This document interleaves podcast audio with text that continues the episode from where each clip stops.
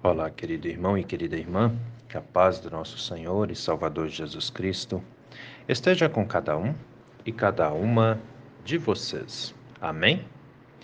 Hoje é sexta-feira, dia 2 de dezembro, e antes da nossa reflexão, quero convidá-los e convidá-las para as atividades que temos na nossa paróquia Apóstolo Paulo nesse final de semana.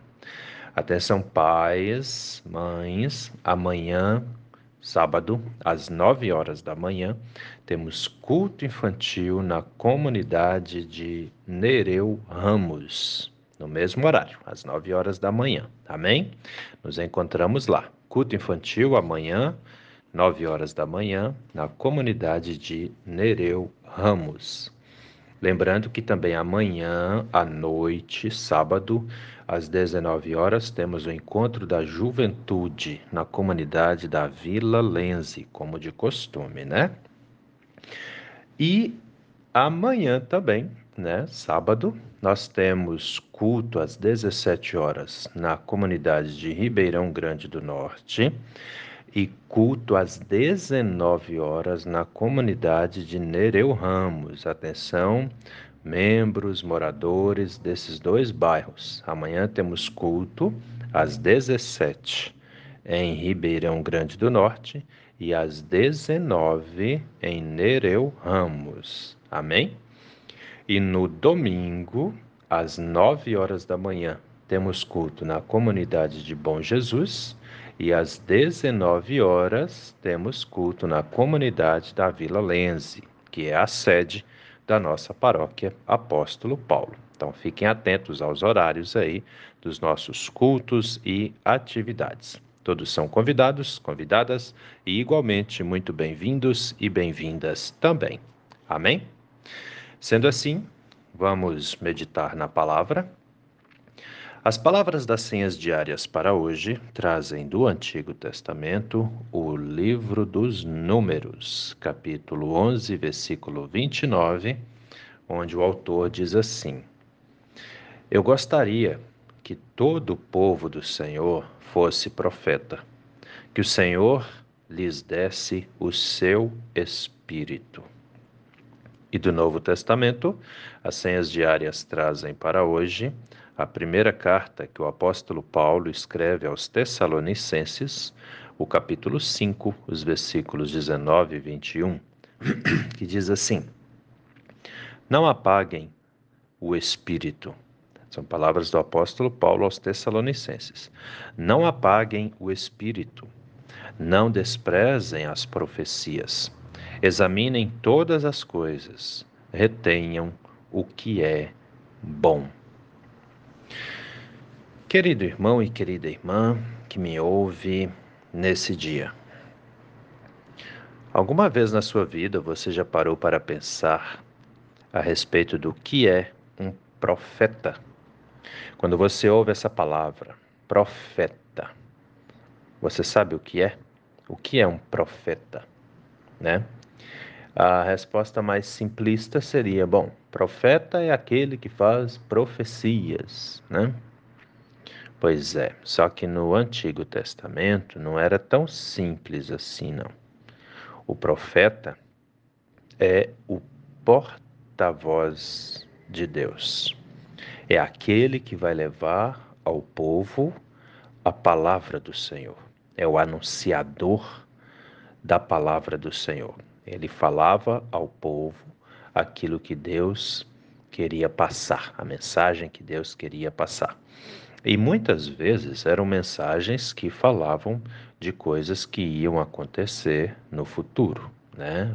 As profecias, né? Profecia geralmente é algo que ainda vai acontecer.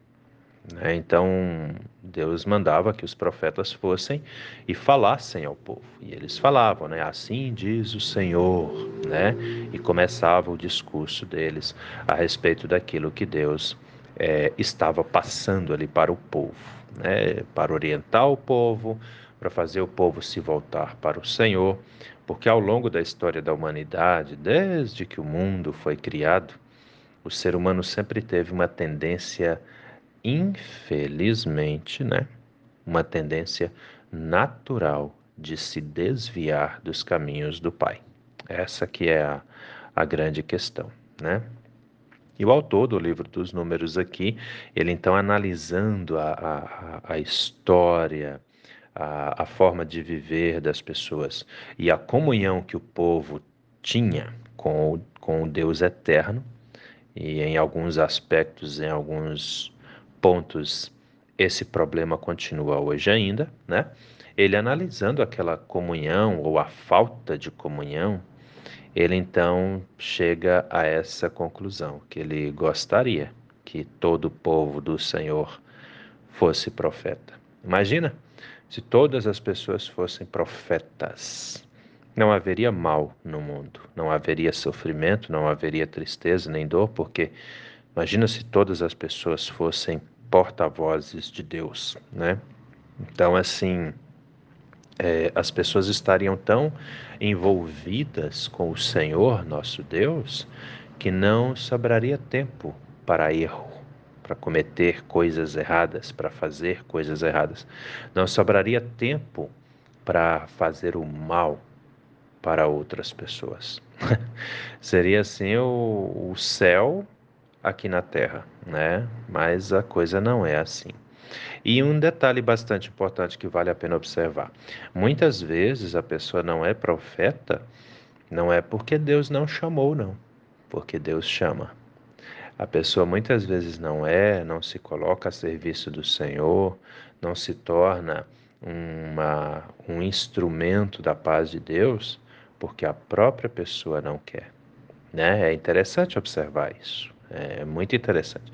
Tem pessoas que lá na, na infância ainda sentem ali, percebem o chamado, né? Deus fala com elas, mas é, muitas vezes elas dizem não, não é para mim, eu não quero, não sirvo e assim a coisa vai, né?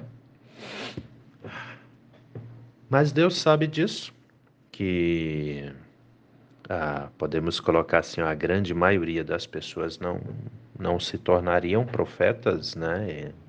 Ele também não, não precisa usar todo mundo, ele usa alguns para falar para muitos, né? Essa que é a questão. E todos têm a liberdade de escolher se vão ouvir e seguir a palavra de Deus ou não, né? Mas a verdade é essa, o que o autor aqui do livro de Números coloca é que se todos, imagina se todos fossem profetas e se Deus lhes desse o seu Espírito. Imagina o Espírito Santo de Deus agindo em todo o mundo, em todas as pessoas. Né? Nós realmente poderíamos dizer o reino de Deus veio até nós, que é o que nós pedimos na oração do Pai Nosso, né? Venha a nós o teu reino, né? Seja feita a tua vontade aqui na terra, assim como ela é feita lá no céu. Né? É isso que a gente diz na frase ali: venha a nós o teu reino, seja feita a tua vontade, assim na terra como no céu. Mas nós sabemos que a vontade de Deus não é feita aqui na terra, é feita por alguns, mas não por todos, né? Se ela fosse feita por todos, seria outra realidade. Com certeza nós viveríamos em um mundo de, de mais alegria, de, de, de, de, menos sofrimento, né? Mas infelizmente o pecado entrou no mundo, entrou na criação, o ser humano se corrompeu e hoje a gente está aí nessa realidade, aguardando a volta do nosso Senhor e Salvador Jesus Cristo, quando ele então acabará com toda dor e todo sofrimento. E aí vem o apóstolo Paulo na primeira carta que ele escreve aos Tessalonicenses, no capítulo 5, versículo 19, onde ele diz assim: Não apaguem o espírito. Aí tu pensa, mas como assim? É possível apagar o espírito? Sim, queridos. Sim, sim. É possível sim. Ah, o Espírito de Deus age em nossa vida todo dia, o tempo todo. Mas a partir do momento que a gente começa a deixar de ouvir, a partir do momento que a gente começa a deixar de se preocupar com o que é sagrado, com a palavra de Deus, com os mandamentos do Senhor, a partir do momento que a gente começa a desprezar essas coisas, nós estamos apagando o Espírito Santo em nossas vidas. E aí é um perigo, porque a gente vai começar a se corromper mesmo, nós vamos nos desviar dos caminhos do Senhor e o pecado vai tomar conta de tudo que é nossa vida. Temos que cuidar bastante com isso. Por isso que o apóstolo Paulo fala: não apaguem o espírito, não desprezem as profecias, examinem todas as coisas, retenham o que é bom, né? Porque o mundo por si só, ele mesmo já se se encarrega de nos trazer coisas ruins e coisas erradas. Mas cabe a nós policiarmos a situação para que a gente não caia no erro e assim não desviemos dos caminhos do Senhor. E um detalhe, viu? Toda pessoa que se preocupa com isso, em fazer o que é certo, em caminhar nos caminhos de Deus, toda pessoa que se preocupa realmente em cumprir aquilo que Deus ensina, é muito e muito abençoado e abençoada por Deus. Pensa nisso, porque essa palavra é verdadeira. Amém? Vamos sempre fazer o que é certo. Vamos sempre nos esforçar para caminharmos no caminho do Senhor, porque depois dessa vida, como eu já falei aqui várias vezes, nós temos uma vida maravilhosa esperando por todos e todas nós, que é a vida eterna que o nosso Senhor e Salvador Jesus Cristo conquistou para nós na cruz. Amém? Pensa nisso com carinho, meu irmão. Pensa nisso com carinho, minha irmã, porque essa palavra é para mim, para você, para todos nós. Vamos orar? Deus eterno e todo-poderoso, muito obrigado, Senhor por mais esse dia de vida que recebemos das Suas mãos, por mais essa oportunidade que temos de estarmos unidos em comunhão com o Senhor. Assim, meu Deus, entregamos as nossas vidas ao Senhor e te pedimos, esteja conosco, que a luz do Seu Espírito Santo ilumine a nossa vida, ilumine os nossos caminhos, ilumine os nossos passos. Que cada decisão, cada coisa que fizermos, esteja também de acordo com a Sua palavra de acordo com a sua vontade para todos e todas nós. Fique conosco, Pai amado, hoje e a cada instante de nossas vidas. Abençoe os nossos enfermos, as nossas enfermas, de modo que todos e todas nós sintamos a sua presença, mas especialmente aqueles aquelas que sofrem com as doenças físicas e também as doenças da alma. Tira, Senhor, dos corações desses seus filhos e filhas toda angústia, todo medo, todo sofrimento, toda dor. Que eles possam voltar o quanto antes à normalidade de suas atividades junto com suas famílias também. Abençoe, meu Deus, a nossa casa, nossa família, cada casal, cada homem, cada mulher, cada pai, cada mãe, os filhos, as filhas, os idosos, as idosas. Todos nós necessitamos da Sua graça, da Sua presença, do Seu poder, da Sua proteção. Por isso te pedimos, Senhor, esteja conosco hoje e a cada instante de nossas vidas.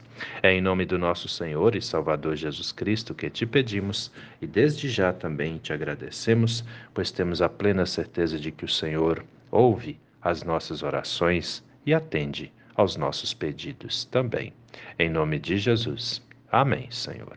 Querido irmão, querida irmã, que a bênção do Deus eterno e todo-poderoso, Pai, Filho e Espírito Santo, venha sobre você e permaneça com você hoje e a cada novo dia de sua vida, em nome do nosso Senhor e Salvador, Jesus Cristo.